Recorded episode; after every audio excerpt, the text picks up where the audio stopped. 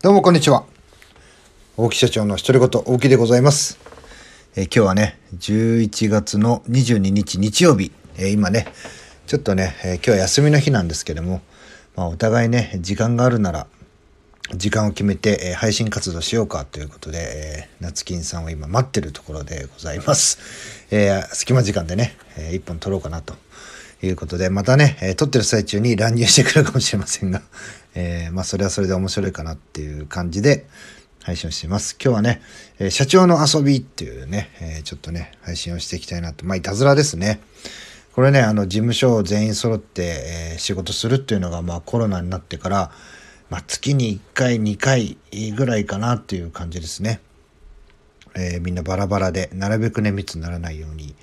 えー必要がなければ出社しなくていいっていうふうにしています。まあ僕ができることがあればね、僕もやってるんですけども、たまにね、みんな揃うと、えーまあみんなね、まあ顔色を伺ってるっていうことは一切ないんですけども、まあ僕の顔が見えるような状態になってるんですね。で僕はね、難しい顔してね、うーんとかってね、やっぱね、こう資料作ったりとかしてると、うーんっていう顔してるとね、みんなね、あの雰囲気がやっぱしね、暗くなるというか、黙り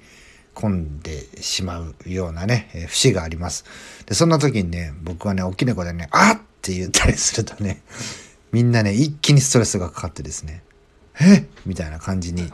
なります。おお乱入してきたな。やろう。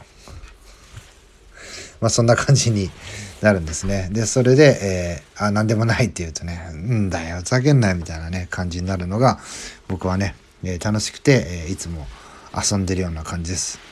またね、空気の読めない夏金さんは、おはようございますとか言ってね、